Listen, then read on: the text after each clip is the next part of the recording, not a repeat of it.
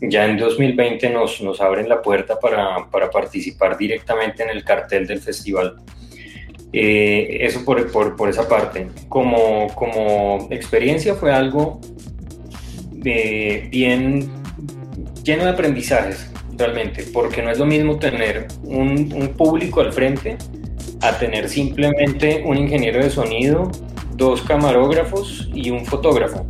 De hecho, es más intimidante estar eh, tocando. Tú sabes que vas a llegar a mucha gente. Creo que Día del Rock tuvo un impacto cercano a las 13.000 personas.